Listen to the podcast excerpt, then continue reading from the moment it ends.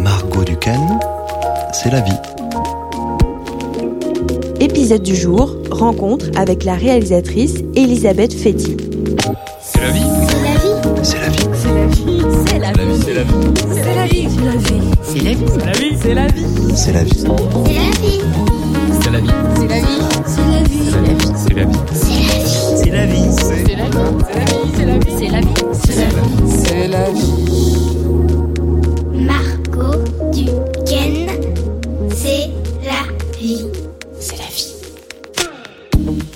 Aujourd'hui, je reçois la réalisatrice et productrice Elisabeth Fetty. Elisabeth tourne en ce moment un documentaire qui s'appelle Ex-Gourou. Ce film, c'est le portrait de la Canadienne Jessica Shab, aussi appelée Jessica Mystique. Il y a dix ans, Jessica était une leader spirituelle très influente. Aujourd'hui, elle a remis en cause toutes ses croyances et s'est même donnée pour une nouvelle mission d'aider les autres à se déconditionner. J'ai tenté de comprendre pourquoi ces croyances New Age, telles que la loi de l'attraction, séduisent autant de monde et en quoi cela peut être dangereux pour certaines personnes. J'ai rencontré Elisabeth à Paris pour enregistrer cet entretien que voici. Alors Elisabeth, comment on tombe sur un personnage euh, comme ça? Parce qu'elle a l'air incroyable cette euh, Jessica, Oui. autant dans son avant que dans son Oui. après. Oui, c'est un personnage extrêmement rare. euh, c'est c'est une personne qui était sur le devant de la scène euh, ésotérique et qui et qui a complètement changé d'optique alors qu'elle était engagée à fond depuis des années. Donc c'est une ex-gourou comme on pourrait dire, euh, comme comme on le dit dans le titre du film. Euh, et ça c'est très très rare. Alors comment je suis tombée sur elle? Ben je faisais une recherche sur internet euh, il y a trois ans à peu près et je faisais une recherche pour savoir avoir une définition. Euh, je cherchais une définition de ce que c'est qu'un enfant indigo. Euh, L'enfant indigo, c'est un c'est un terme qu'on entend très très souvent dans le milieu ésotérique, dans euh, dans les milieux du chamanisme, euh, de alors le New Age, on en- on n'emploie pas trop ce terme en France. euh, On, dit plutôt ésotérisme ou développement personnel. Voilà. Euh, et puis euh, je fais une recherche donc simple sur, Parce que sur é- Google. ésotérique ça fait peur, alors que développement personnel, tout, de suite c'est beaucoup plus. euh, Alors, je sais pas si ça fait peur. euh, Peut-être que ça te fait peur à toi, mais euh, il y a beaucoup de gens qui qui se revendiquent d'être, euh, d'avoir une spiritualité ésotérique euh, en France. Euh, je pense que c'est assez, euh, finalement, assez courant. Maintenant, c'est vrai que le développement personnel est une porte d'entrée euh, aux croyances euh, qu'on pourrait nommer ésotériques, qui qui qui ont à faire qui ont un lien avec euh, la spiritualité, l'âme, euh, l'incarnation ou la réincarnation, les les chakras, euh, le, le- le- le- les dimensions de l'être, etc. Voilà. Donc euh, Donc tu cherchais les enfants indigos Oui. et tu es tombée sur Jessica Chab. oui, en fait, je cherchais une définition. Je voulais vraiment savoir parce que souvent on en entend, quand on en entend parler, moi je faisais partie de la sphère, donc je- j'en entendais parler pas mal. Euh, et ben c'est as- c'est assez flou. Mais ce qui revient souvent, c'est c'est des enfants qui sont venus s'incarner sur Terre pour sauver la planète, pour sauver l'humanité qui est enfermée euh, euh, dans une matrice qui serait une matrice imposée par des êtres extraterrestres maléfiques, etc. sur la Terre. Voilà. Et moi, je me disais, mais bon, et puis ces, ces êtres indigos sont censés avoir des pouvoirs particuliers, des capacités personnelles particulières, puisqu'ils sont là pour sauver la planète, c'est qu'ils doivent apporter quelque chose d'extraordinaire tout de même. Et euh, pour autant, euh, même si ce genre d'idées circule sur Internet, finalement, euh, enfin, dans, dans, dans, ces cercles ésotériques plutôt, il n'y a pas vraiment de définition très claire. Alors moi, je cherche et puis je tombe sur une, vidéo de Jessica Chap que je ne connaissais pas du tout, qui est une Canadienne, donc euh, qui parle en anglais et qui euh, se présente comme enfant cristal, elle. Euh, enfant cristal, c'est encore une dimension supérieure. C'est euh, euh, des personnes qui euh, viennent aussi sauver la planète, mais alors elles, elles ont des pouvoirs encore encore plus poussés. Elles sont dans l'amour universel, elles sont pas du tout dans la lutte. Elles, elles ont euh, tout réglé en fait, en gros, euh, si on peut dire, et euh, et, euh, et elles apportent euh, un soutien euh, dans leur dans leur dimension humaine qui est sans faille. Euh, et donc je regarde sa vidéo qui s'appelle Mon message pour l'humanité en toute simplicité. Euh, et bon, elle parle des indigos, elle parle de, de son message, donc euh, ce qu'elle veut adresser à l'espèce humaine. Et puis c'est une jeune femme très quoi, sympathique. On, on s'autoproclame enfant indigo ou enfant cristal Bah ou- pas forcément. Euh, souvent c'est plutôt les gens qui qui par cooptation en fait. Donc euh, on va chez l'ostéopathe et il va nous dire que notre enfant est un enfant indigo, par exemple, parce que il a, il a des caractéristiques particulières, il est particulièrement intelligent, ou il a beaucoup d'empathie, ou il est très sensible, etc. Des, caractéristiques qui finalement peuvent être attribuées à plein, plein de personnes et qu'on va, certaines personnes vont résumer en disant, bah non, c'est, en fait, c'est un être particulier, il a des talents particuliers. Et, et dans, et dans le milieu du développement personnel, c'est des mots qui peuvent être lâchés. Euh, après, ça dépend. Voilà, il y a développement personnel et développement personnel, mais enfin, c'est des mots qui peuvent être lâchés assez facilement.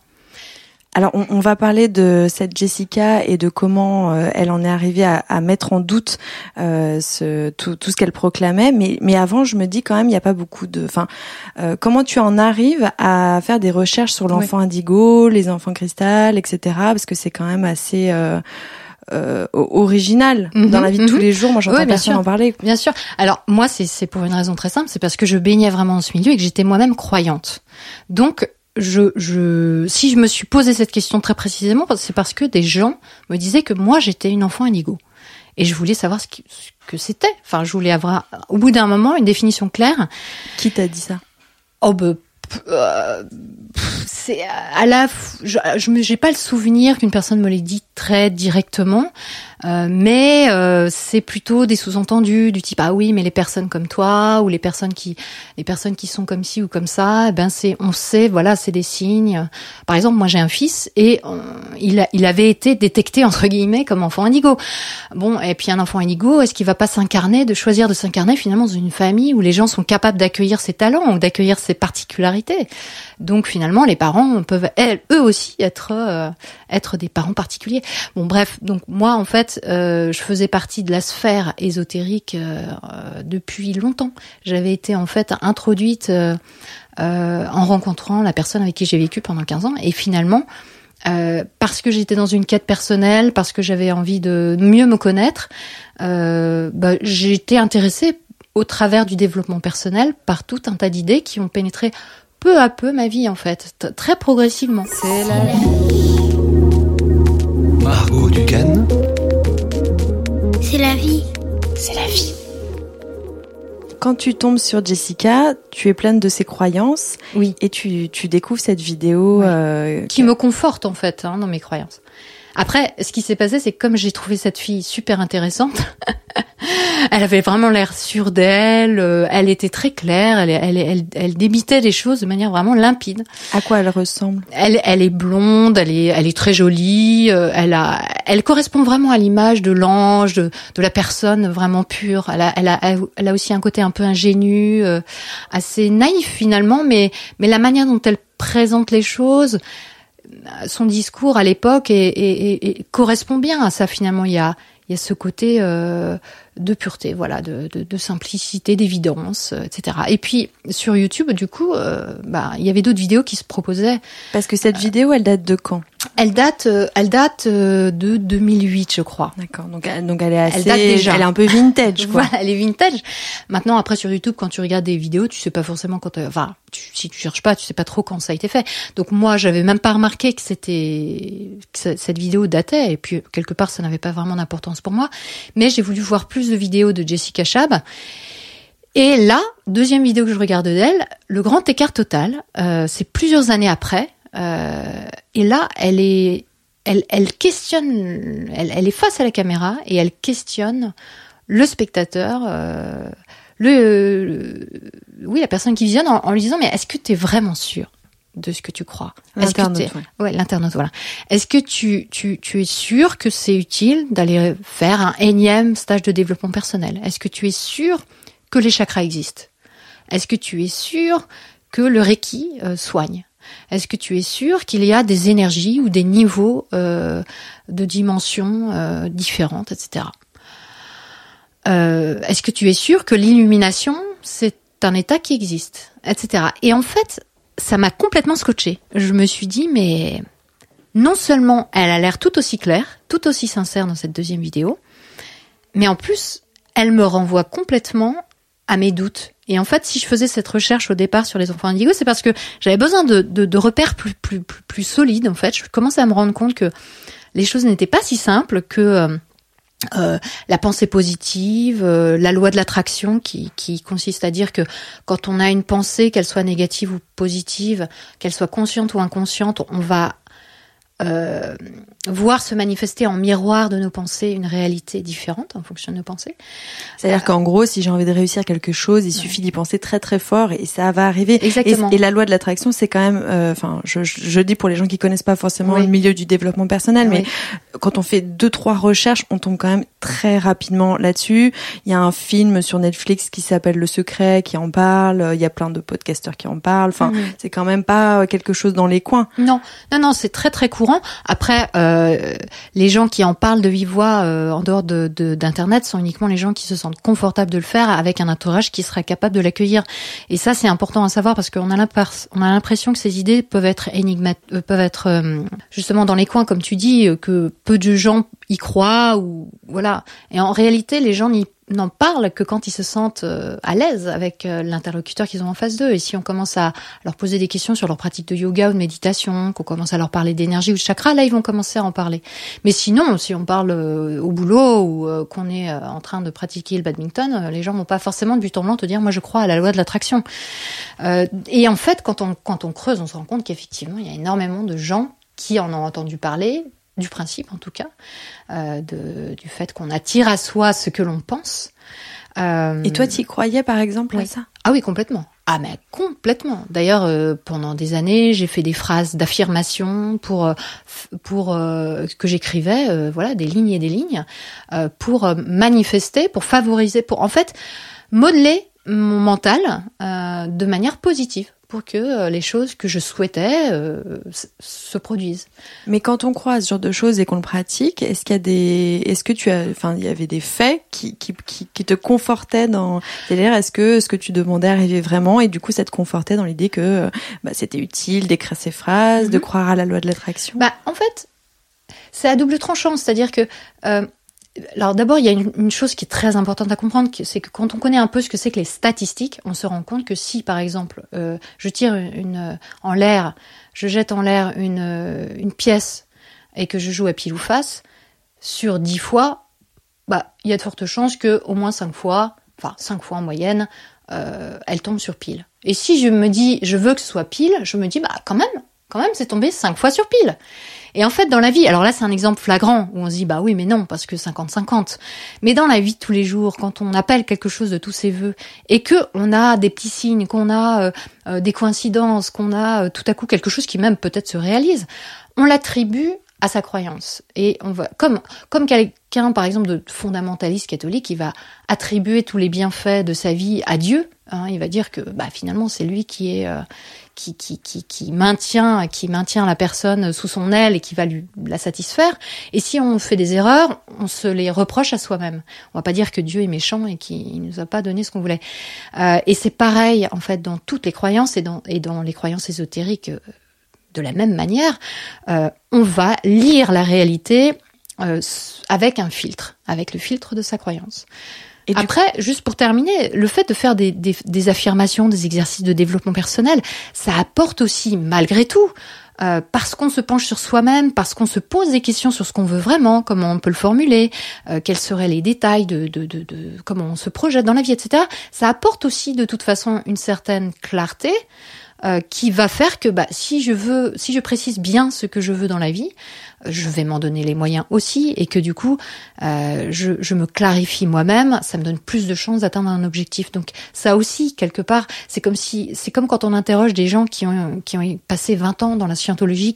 Eh bien, les gens qui en sortent, qui finissent par en sortir, et il y en a peu, euh, disent je ne peux pas dire que ça ne m'a rien apporté, malgré tout, parce que la scientologie te demande tout le temps de te remettre en question, te demande tout le temps de te questionner sur toi-même. Donc finalement, voilà, euh, c'est ça qui est délicat quand on abandonne, euh, c'est de faire, de comprendre ce qui, euh, là où ça cloche, quoi, là où il y a vraiment un problème. Et, au bout d'un moment, je me suis rendu compte que les choses ne, ne, ne marchaient pas, que ma vie n'était pas forcément mieux, voire plutôt plus anxiogène finalement quand on est tout le temps en train de se dire que notre pensée génère notre réalité et qu'on se rend compte qu'on a du mal à contrôler notre pensée et pour cause c'est impossible. Euh, Bah, ça, c'est un peu comme toutes ces, ces injonctions au bonheur où on se dit aujourd'hui, bah en fait, si on n'est pas heureux, c'est de notre faute, quoi. C'est parce qu'on Oui. n'arrive pas à être heureux, c'est parce qu'on est dans l'incapacité de euh, euh, de se satisfaire de choses simples de la vie. Enfin, il y a Mhm. quelque chose de très culpabilisant parce qu'on nous on nous on nous en joue to- sans arrêt à être heureux. Et mais il y a un petit retour. Enfin, en, en ce moment, il y a l'air d'a- d'avoir un- une remise en question de Mhm, ça. Il y a mhm. pas mal de bouquins qui qui justement disent mais arrêtez de d'obliger tout le monde à être heureux. Enfin, Oui. cette pression, elle, est- elle a l'air euh, d'être mise en question. Je crois que la question du bonheur, en fait, c'est une question très contemporaine, très occidentale, très capitaliste finalement, euh, qui n'existait pas au 19e siècle. Personne n'en a. Enfin, est-ce que le but de la vie au 19e siècle était d'être heureux? Certainement pas. Il y avait bien d'autres euh, objectifs qui sont pas forcément plus critiquables ou moins critiquables. Je pense que c'est un peu un leurre en fait cette course au bonheur et je pense que Ça peut-être survivre avant. oui, c'était survivre, mais ça, peut être- ça pouvait être aussi fonder une famille, parce qu'à l'époque, c'était euh, c'était ça le plus grand objectif d'une vie, c'était avoir des enfants, par exemple. Euh, euh, et finalement, cette course à la, au bonheur, à au bien-être aussi, c'est très très New Age. C'est très New Age. C'est- Ça fait vraiment partie du. Pour moi, c'est une émanation euh, des croyances ésotériques actuelles. Margot Duquesne. C'est la vie. C'est la vie. Je reviens à, à cette Jessica Chap qui est euh, justement le personnage principal de ton film. En fait, à travers euh, ton, ton film, tu questionnes euh, le doute Oui. de, de toutes les croyances. Mais est-ce que tu peux me raconter en quelques mots euh, qu'est-ce qui s'est passé pour elle Mhm. euh, Qu'est-ce qui a Qu'est-ce qui a changé en fait? À quel moment elle a eu un déclic Elle a tout remis Oui. en question? Alors, d'abord, je pense que ce qui est important dans l'histoire, quand on raconte l'histoire de Jessica Chap, qui était donc une, une, une leader phare, vraiment, de l'ésotérisme contemporain. Une grande communauté qui la Euh, suivait. Oui, oui, il y avait plusieurs centaines de milliers de personnes qui, qui, qui la suivaient. Elle donnait des conférences euh, partout dans le monde. Euh, elle, elle en vivait, c'était son travail à plein temps. Euh, euh, en fait, ce qui, ce qui est important dans cette histoire, c'est aussi de savoir d'où ça vient, euh, d'où elle vient. Parce que avant de parler de pourquoi elle a changé, je pense que c'est important de voir son ancrage, de la force de cette croyance, parce qu'elle était vraiment euh, sincère dans, dans, dans ses croyances. Elle y croyait vraiment. Euh, alors, en fait, elle a été au départ, elle a eu une enfance donc au Canada avec des parents qui étaient très chrétiens, qui étaient, euh, qui faisaient partie d'une, on pourrait dire une secte. Euh, euh, en Amérique du Nord, on appelle ça des cultes, mais c'était quand même une, une, communauté assez fermée qui, qui se, qui, qui était très centrée sur l'Ancien Testament. Euh, avec des rites qui pouvaient être très proches des rites euh, juifs, tout en ayant aussi un fonctionnement euh, qu'on pourrait rapprocher du fonctionnement communautaire des témoins de Jéhovah, où on, on voit personne en dehors, et, et tout est très centré autour d'un grand leader qui lui va demander, voilà, une dîme, va demander qu'on prie pour lui, va etc. etc. Enfin, le culte de la personnalité et avec des règles extrêmement strictes. Et au, au sein de cette communauté. Euh, eh bien, la croyance qui lui est vraiment restée et qui, qui s'est imprégnée dès le plus jeune âge, c'était il faut aimer tout le monde et puis il faut se sacrifier pour l'autre et pour la communauté. Donc, elle avait vraiment ça, et, elle- et en fait, c'est quelque chose qui, même aujourd'hui encore, est très présent chez elle. Alors, on pourrait se dire, bah, c'est bien, enfin, le- voilà, le christianisme a apporté, euh, aimez-vous les uns les autres, etc. Le problème, c'est que finalement, sous, ces, sous cette surface qui pourrait sembler positive et plutôt qui va dans le sens d'un bien commun, euh, bah, finalement, on se retrouve, euh, on peut se retrouver totalement piégé quand on dit quelque chose comme il faut se sacrifier pour le bien commun. Ça veut tout et rien dire. Ça veut dire que Parce que elle, elle, très rapidement, elle s'est sentie quand même des responsabilités. C'est ça? Oui, alors après, euh, ce qui s'est passé, c'est qu'un jour, son, son père euh, a entendu des voix. Il était à la messe, ils étaient au culte du, du samedi, donc, puisque c'était euh, assez euh, proche de- du culte juif. Et son père entend des voix, et il a une- un ange qui lui apparaît et qui lui dit Mais qu'est-ce que tu fous là? Tu perds ton temps dans cette communauté, tu perds ton temps dans ce, ce culte, euh, rentre chez toi.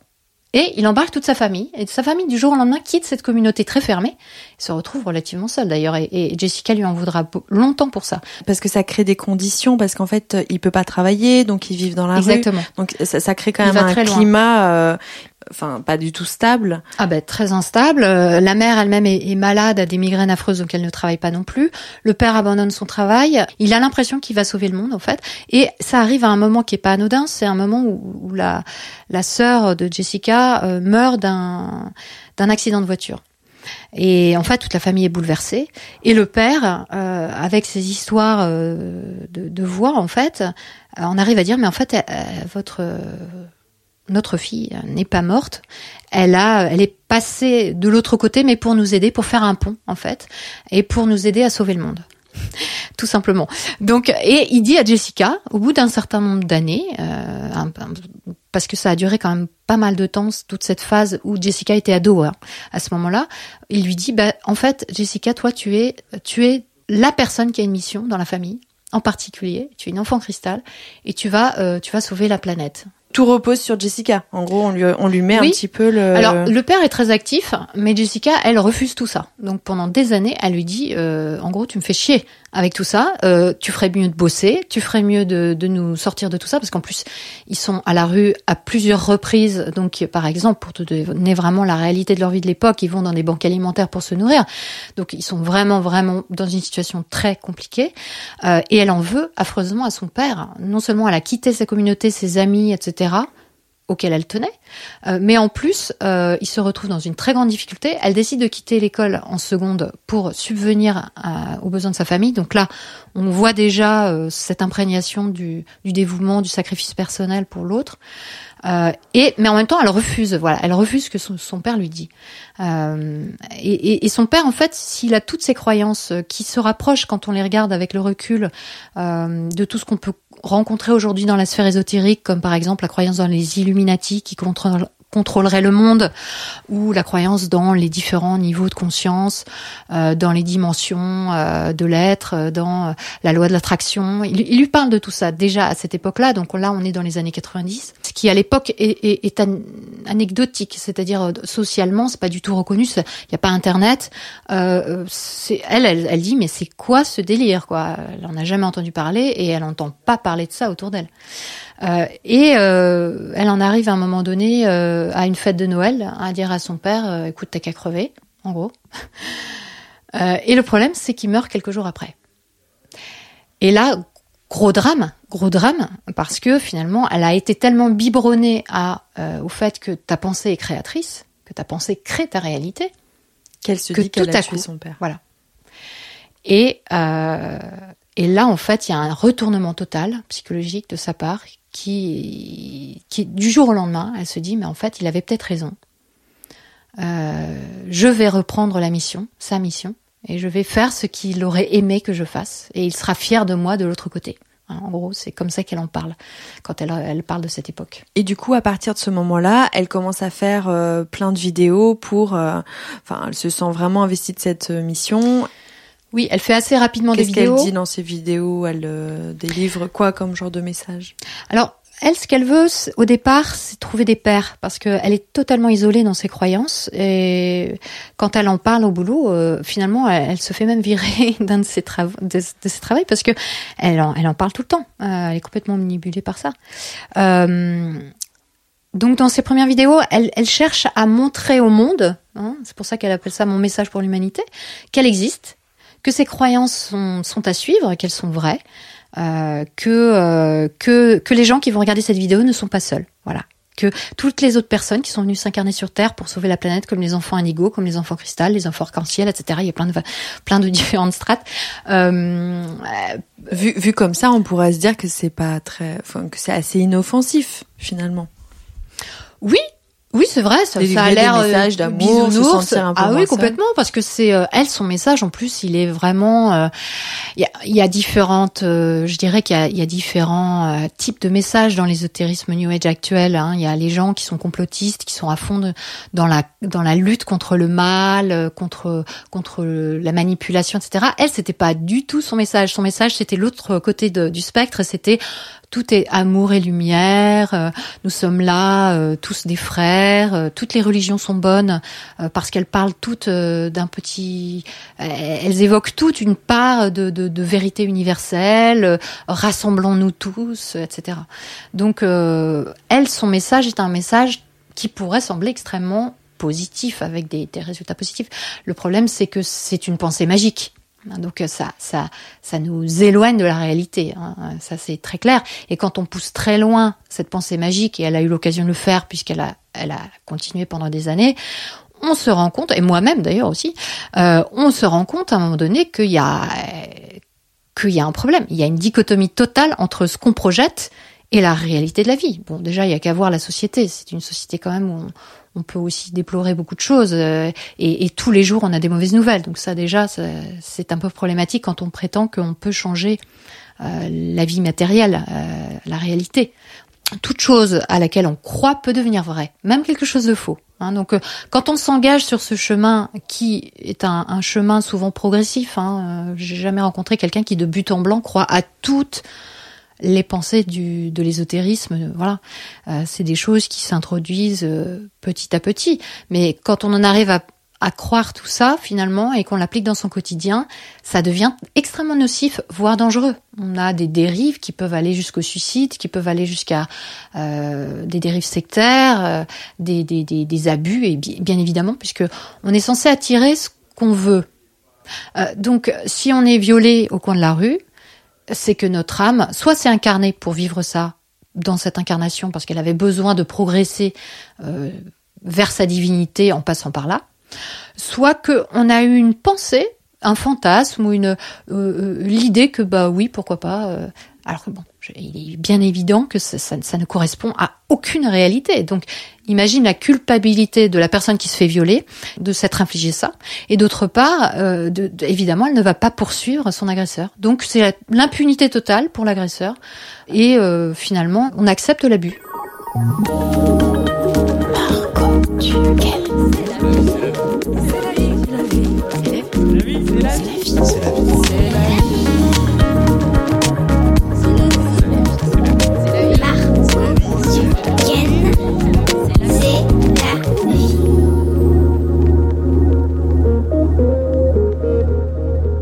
Et qu'est-ce qui se passe euh, du coup pour Jessica? Donc elle fait ça pendant quelques années et à un moment, en fait, c'est une rencontre oui. qui va la sortir de là. Oui. Alors elle, a, elle commence à avoir quelques doutes au bout de quelques années parce qu'elle voit tout ça. Elle voit que sa vie est un vrai chaos. Euh, elle a des problèmes dans sa vie privée, amoureuse, avec des problèmes d'abus justement. Euh, son, son, copain qui, euh, qui en fait lui vole tout son argent. Euh, se sert d'elle en fait. Euh, elle, elle voit que ses followers, hein, c'est les, tous ces gens qui la suivent, euh, sont complètement irrationnels, de plus en plus irrationnels, alors qu'elle pensait que avec les années, les gens deviendraient, euh, je sais pas, trouveraient euh, par exemple leur âme sœur, euh, auraient un super boulot, seraient riches, se sentiraient bien, etc. Et elle se rend compte que les gens sont complètement accros à ces vidéos, lui demandent en permanence d'en faire des nouvelles.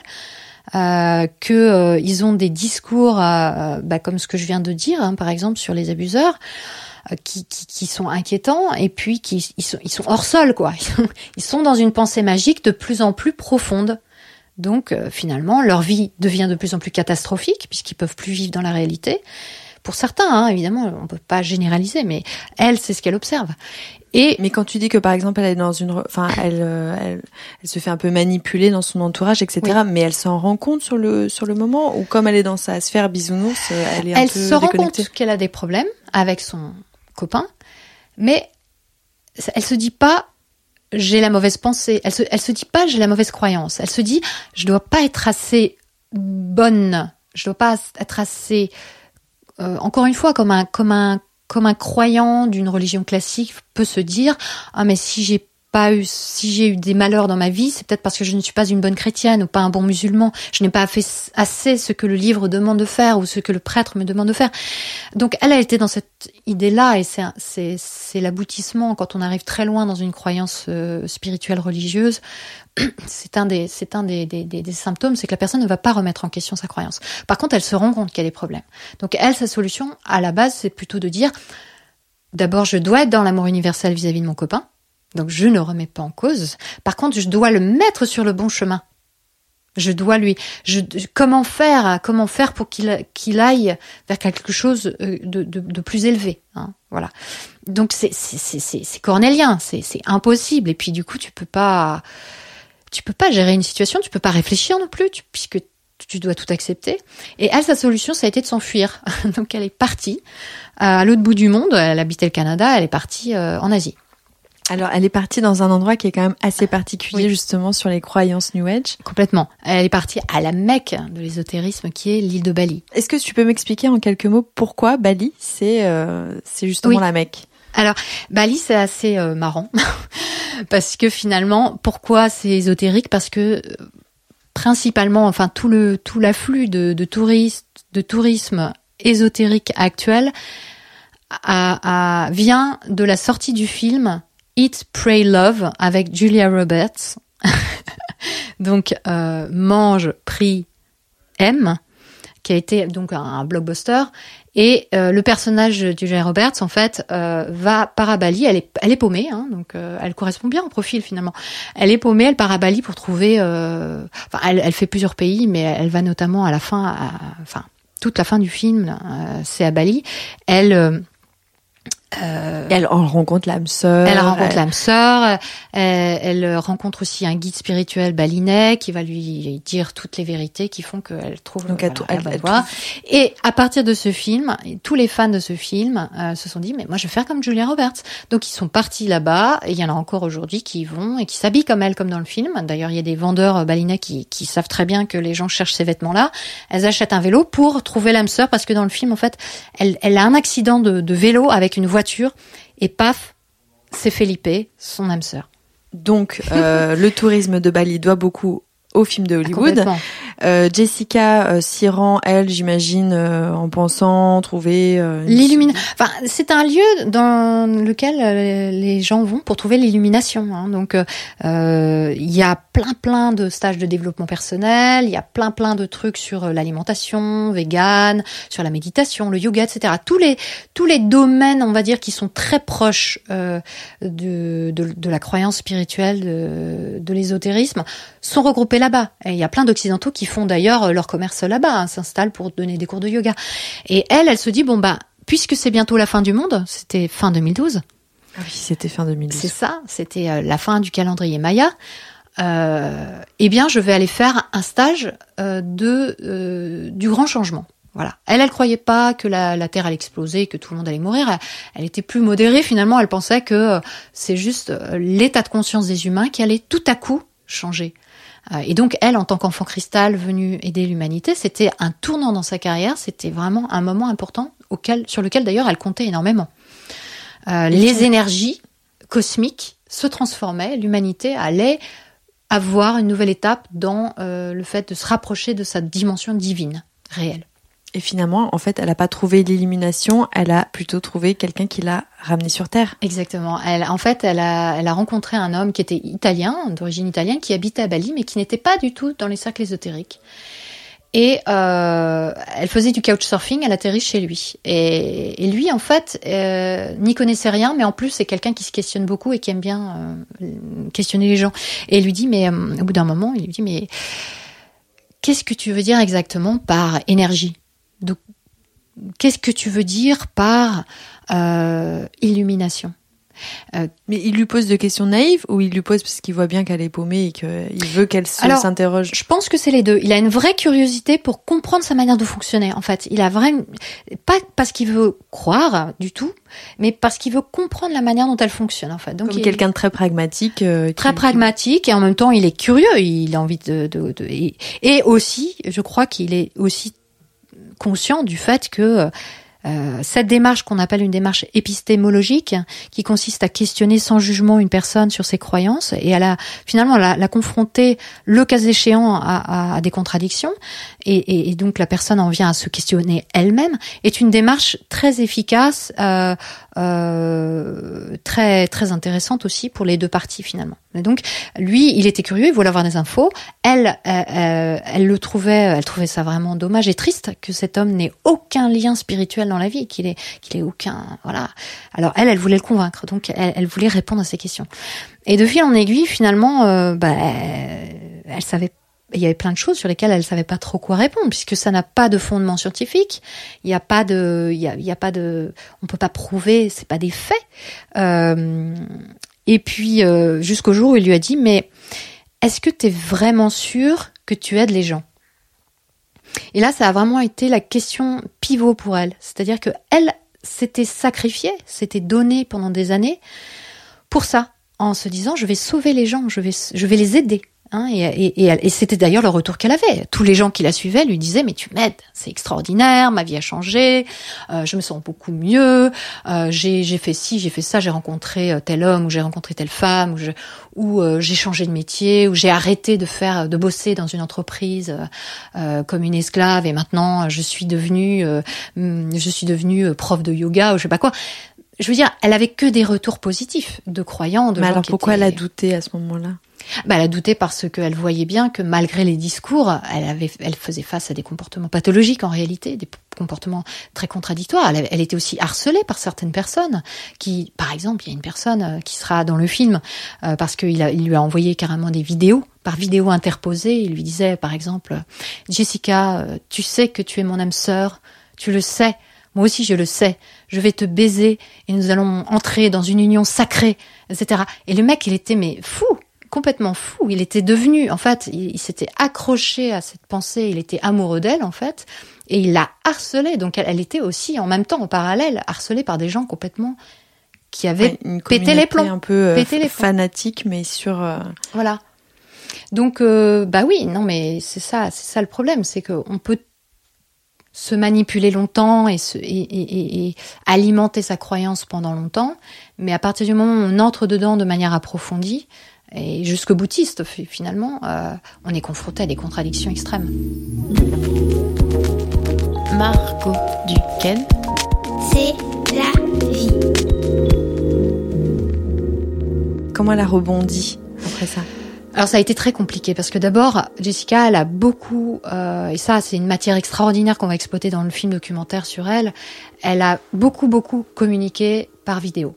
Euh, donc on a énormément de matière d'archives Euh, et au moment de ses questionnements personnels, elle a voulu partager avec avec sa communauté en fait. Elle a voulu partager avec ceux qu'elle considérait sa famille, sa nouvelle famille.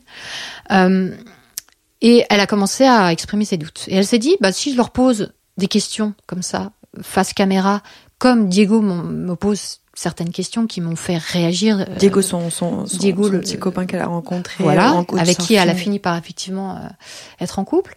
Euh, sans doute que les gens vont comprendre, sans doute que les gens vont se poser des questions aussi, et, puis qu'on va pouvoir avoir un échange constructif. Au début, elle, elle voulait pas tout remettre en cause du tout, du tout. Elle disait juste bon, euh, moi je, me demande finalement quand on parle d'âme sœur, est-ce que, est-ce que, euh, est-ce sur quelle base, euh, voilà. euh, euh, Qu'est-ce qu'est- qu'est-ce qu'il y a de, de, de, de, de- de si vrai ou fondamental là-dedans? Est-ce que c'est vrai? Euh, Quand on parle des chakras, euh, à quoi ça correspond? Voilà, si vous, vous avez des informations. Moi, je me pose des questions. Euh, finalement, quand on parle d'a- d'amour universel, dans ce milieu, il y a aussi beaucoup de gens qui sont pas totalement dans l'amour universel, etc. Donc, Donc elle y va mollo au début. bah, elle y va mollo parce, que, c'est là où elle, en est. Oui, oui, C'est là où elle en est. Petit à petit. Et elle cherche pas du tout à être diplomate. C'est c'est très brut en fait de décoffrage ce qu'elle fait. C'est ça qui est génial dans cette matière vidéo, c'est que on voit vidéo par vidéo la progression de ce qui se passe dans sa tête en fait, de son déconditionnement mental. Sauf que là où ça a été très brutal pour elle, là pour le coup, c'est que ses, followers se sont retournés contre elle. Et elle était adulée, c'était une, personne emblématique du mouvement. Et quand les gens ont vu qu'elle se questionnait, qu'elle remettait en question un certain nombre de comportements chez d'autres euh, leaders ou- ou dans les idées fondatrices, ils se sont déchaînés. C'est-à-dire qu'il y a eu des blogs qui ont été créés pour disserter sur le fait qu'elle était passée du côté obscur, euh, du côté des Illuminati, que Diego lui avait lavé le cerveau, qu'elle pensait qu'elle avait, ou alors qu'elle avait toujours menti, que c'était une imposture, qu'elle avait jamais été une enfant cristal. En fait, sa communauté s'est sentie trahie. Ah, complètement. Ouais. Trahie. Euh, elle était devenue l'incarnation du mal. du jour au lendemain. Et donc Jessica, évidemment, ça a été un traumatisme énorme parce que elle a, euh, elle, pensait euh, finalement, avec tous les drames qu'il y avait eu dans sa famille, trouver une famille définitive euh, sur laquelle elle pourrait toujours compter. Donc ça, c'est assez, voilà, c'est assez naïf et, et assez. euh, on, on voit tout ce qu'elle a pu mettre euh, émotionnellement sur sur sur cette sur tous ses fans, sur tous les sur tous les, les gens qui la suivaient, qui pour elle était une communauté à la même hauteur qu'elle. Elle ne se considérait pas spécialement supérieure. Et, et là, tout s'écroule en fait. Euh, elle a perdu quasiment du jour au lendemain tout le monde. C'est-à-dire, elle, avait 100 000 Mais c'est un peu comme quand on sort des témoins de Jéhovah. C'est-à-dire qu'on- Oui. Enfin, n'importe quelle secte. C'est-à-dire qu'au Oui. moment où on réalise et on adhère, on adhère plus aux croyances, on s'exclut euh, de la communauté. Voilà. La différence, c'est que les témoins de Jéhovah, c'est tout à fait officiel, on le sait, ça fait partie de leur politique de sauvegarde de leur communauté de Jéhovah. Si une personne sort des clous, si une personne renie sa croyance ou ne suit plus euh, certains dogmes, elle ne peut plus, elle n'a plus le droit, c'est comme dans la scientologie, elle n'a plus le droit, enfin, les membres de la communauté n'ont plus le droit de la côtoyer.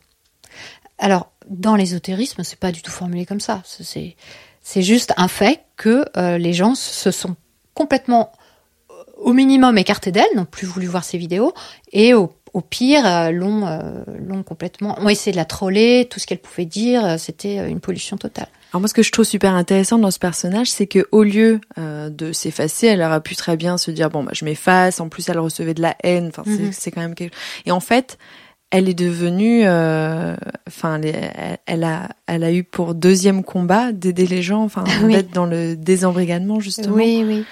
Bah, Et qu'est-ce qu'elle a fait? Elle a fait des vidéos pour ça? Elle a. Oui, bah, elle a continué en fait. Hein, elle a continué à faire des vidéos. Euh, effectivement, je crois que là, on peut vraiment dire qu'elle est dans un schéma qui se répète et que C'est la mission. Voilà, exactement. Alors, au début, on, voit bien dans, dans ces vidéos que elle poursuit finalement la même chose avec un thème différent. Donc, elle est dans une sorte, ça lui permet de tenir debout, je pense, en fait, de faire ça. Elle, elle, elle est quand même dévastée, hein, parce qu'elle perd tous ses repères personnels. Depuis l'enfance, elle baignait dans toutes ces histoires, dans toutes ces croyances. euh, elle, elle, elle vivait dans un monde euh, de bisounours et de, et de super-héros hein, depuis, le- depuis le départ. Donc le fait qu'elle en arrive de fil en aiguille euh, en quelques mois à se dire bah, si ça se trouve finalement ça n'existe pas, euh, c'est catastrophique. Une anecdote que, que tu m'avais racontée lors du tournage du film ou de la préparation du Ouais. film, euh, c'est que elle va dans des stages de développement personnel aujourd'hui et elle, et elle montre à quoi elle croyait avant. Elle, Oui. Qu'est-ce qu'elle t'a dit par exemple dans les stages de développement personnel? Est-ce qu'elle t'a montré des choses, euh, je sais pas, de l'ordre de la méditation, du yoga ou des choses auxquelles euh, maintenant elle, Elle a un regard différent? Oui, alors bien sûr, dans, dans le film, ça, ça va être assez, assez intéressant et, et ça peut être aussi euh, l'objet de séquences assez drôles. Euh, elle, elle retourne, euh, on va aller à Bali, donc elle, elle va nous montrer un peu ce que c'est que Bali. Euh, c'est vraiment euh, impressionnant, tout, c'est une concentration, une hyper concentration de cette spiritualité. Donc tu as des stages qui peuvent aller de euh, euh, la nutrition végane euh, à rencontrer sa licorne intérieure. Donc c'est, tu vois, ça, ça va très très loin. Euh, Mais c'est ça et- qui est assez compliqué, c'est-à-dire que nous, ce qu'on, enfin, ce qu'on, ce qu'on, qu'on veut dire là, moi, en Mm. t'interrogeant et Mm. toi en faisant ton ton documentaire, c'est que il y a pas tout acheté dans euh, essayer d'être bien, des livres de bien-être, de Ouais. développement personnel, Mm. mais c'est que euh, c'est, c'est quoi la limite dans laquelle on tombe, Mhm. euh, qui est un peu pas dangereuse, mais qui est problématique? Je crois que c'est c'est pas tant une pratique comme par exemple la méditation ou le yoga qui est problématique, c'est pas du tout ça la question. C'est plus l'état d'esprit dans lequel on le fait, pourquoi on le fait, qu'est-ce qu'on cherche, quelle réponse on va vouloir y trouver. Euh, et si on cherche un sens à sa vie et si on cherche à, à trouver la vérité ultime, par exemple, ce qui était mon cas en fait, euh, bah là on est on est face à un problème parce que finalement euh, c'est la porte ouverte à des choses quand même assez assez excessives et, et qui, et qui peuvent être dangereuses. Donc euh, donc je crois que la question fondamentale c'est euh, quel est le mode de pensée? Quel est, quel est son mode de pensée? Est-ce qu'on a envie de croire? Moi, j'ai rencontré des gens qui, ça m'a halluciné, ça m'a effaré, des gens qui m'ont dit, je cherche un gourou, je veux trouver un gourou, je trouverais ça trop génial d'avoir quelqu'un qui me dise ce que je dois faire. Dès lors qu'on est dans ce mode de pensée-là, Mais d'ailleurs, sur Internet, il y en a, un- il y en a un sacré paquet, quoi. En fait, c'est-à-dire qu'avant, les gourous, ils étaient, euh, c'était des personnes physiques. Aujourd'hui, on n'a même pas besoin de sortir de chez Mhm. soi pour trouver un gourou. oui, oui. Et des gens qui suivent au pied de la lettre ce que des youtubeurs euh, disent, Oui. euh, c'est, enfin, moi, ça, moi, ça m'effraie un peu, quoi. Mais C'est-à-dire c'est effrayant. euh, Ils les connaissent pas. On sait même pas si ces gens-là sont des gourous qui pensent vraiment à ce qu'ils disent ou si c'est des gens qui savent très bien que Mhm. c'est euh, enfin c'est un peu ils sont poussés par l'appât du gain euh, Oui, alors c'est pour ça que je pense que euh, dès lors qu'on cherche des vérités ultimes, je crois qu'on est en danger en fait. je crois que c'est ça. Euh, c'est pas tant euh, une pratique ou une autre. Alors bien sûr après, évidemment, si on commence à aller vers euh, vers des pratiques excessives, vers des évidemment, on peut trouver des on peut trouver des des choses qui vont tout de suite mettre la puce à l'oreille. Hein. Dès que quelqu'un dit je, je ne vais plus voir mes amis, je ne vais plus voir ma famille parce qu'ils ont des énergies négatives qui me polluent. Je ne peux pas accéder à une dimension supérieure. Là, c'est un, c'est un, un, discours extrêmement courant hein, parmi les gens dans, dans, dans, ces croyances. Ils vont pas te le dire, hein, ils vont pas te le dire, mais ils vont plus te voir. Euh, et, et, par contre, ils se le disent entre eux. Ils se disent bon, moi, je je veux plus de cette pollution électromagnétique. Je veux plus de cette pollution euh, énergétique. Sur, toutes ces croyances, euh, il y a quelque chose que tu dis qui est très intéressant. Est-ce que tu peux me dire en quelques mots si tu penses que c'est une question d'intelligence tout ça Est-ce que en fait, euh, en gros, les, les les les gens pas très intelligents gobent tout ce qu'on leur dit sur Internet, et puis les gens très intelligents savent faire la part des choses entre la rationalité et, et les dérives? Alors, ça dépend de la définition qu'on donne à l'intelligence, et je suis pas sûre qu'il en existe qu'une seule malheureusement. Mais disons que ce qui est, clair, c'est que en fait, moi, quand j'ai fait des recherches sur tout ça, et notamment pour faire euh, ce film avec Jessica, je me suis posé cette même question. Et euh, ce qu'on remarque euh, et ce que la science montre aujourd'hui en sociologie, en psychologie, c'est que les personnes les plus ouvertes d'esprit, ce qui a priori peut être considéré comme une vraie qualité, une, vraie intelligence, sont des gens qui vont, lorsqu'ils sont face à un problème euh, qui, pour lequel ils cherchent une réponse, vraiment euh, quelque chose de problématique, ils sont prêts, les premiers, les gens les plus ouverts, à aller vers des réponses mystiques, ésotériques. Des réponses donc qui ne sont pas sous forme de faits, euh, par exemple un résultat scientifique euh, ou une incertitude.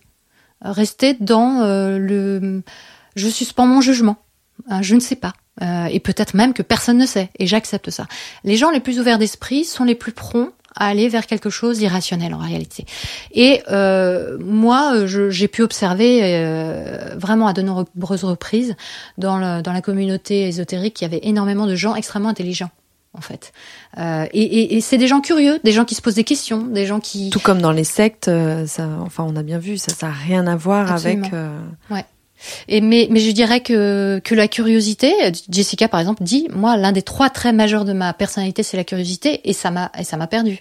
Euh, aujourd'hui je, elle, elle, elle l'utilise autrement, mais elle voulait toujours, euh, elle laissait le bénéfice du doute. Elle, euh, elle, elle, elle, voulait toujours aller creuser plus loin, au lieu de dire à un moment donné, bah non, c'est absurde. Non, par exemple, les gens qui sont abusés souvent disent, mais je voulais comprendre pourquoi il me disait ça ou pourquoi il me faisait ça. Je voulais comprendre ce qu'il y avait derrière. Mais et à un moment donné, il n'y a plus rien à comprendre, il y a juste à s'enfuir, quoi. Et, finalement, euh, voilà, quand, on est, quand on a cette psychologie-là, on a plus de chances euh, de se retrouver face à des propositions irrationnelles et d'y adhérer que quelqu'un qui est obtus, qui est fermé sur son truc et qui croit, voilà, c'est figé, c'est comme ça. Merci à Elisabeth d'avoir accepté de parler de ce documentaire qui verra le jour si tout se passe bien en 2019. Vous pouvez en savoir plus sur ce film en cherchant Ex-Gourou sur le site de sa boîte de production qui s'appelle L'Esprit et la Matière. Merci aussi au podcasteur qui m'a prêté son studio pour cet épisode, Mathieu Stéphanie, qui produit Génération Do It Yourself. Je remercie encore David Federman qui a composé la musique originale de ce podcast. Enfin, je vous remercie vous, chers auditeurs, pour votre écoute. Dans le prochain épisode, on change d'univers. Je vous présenterai Benoît Micolon qui a décidé un jour avec un ami d'acheter un avion pour sauver les personnes en détresse en mer Méditerranée.